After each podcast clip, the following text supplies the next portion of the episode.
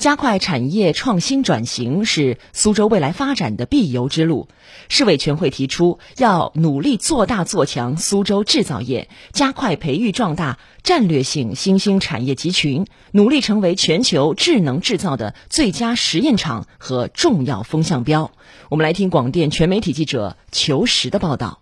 在常熟索特传动的设备生产车间内，一台台大型机械臂正在轨道上来回穿梭，取送物料。从去年开始，企业就对原有的二十一条生产线启动智能化改造，正在新建中的二期、三期产线也将全部采用智能化生产。明年，结合物联网信息平台，企业将实现真正的黑灯工厂。索特传动设备有限公司工艺院副院长郭恩友，立德烫就是说我一个毛坯从进厂开始到我交付成产品，这个在我工厂里面走的这个时间是多少？原先我一个产品可能要五天，那现在可能我两天我就可以做出来。那减少了这个立得烫之后，也可以提升我对市场的一个反应。今年初，苏州以新年第一会的形式，对数字经济和数字化发展做出全面部署。上半年，全市对完成智能化改造和数字化转型项目摸排八千一百六十个，涉及企业五千八百四十七家，年度预计总投资达一千亿元。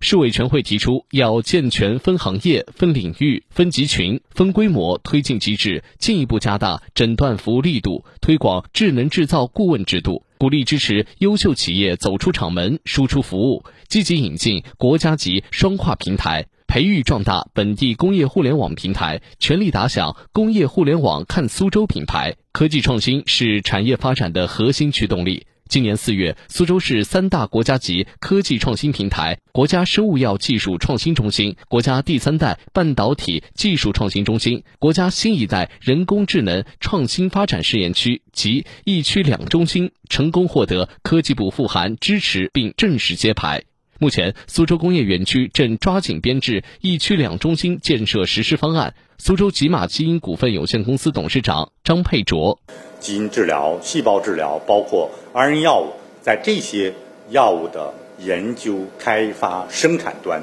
建立一些有共性的这种平台。这样的平台的建设，会进一步加强我们整个中心的这种影响力和号召力，也会进一步吸引到更多的一些。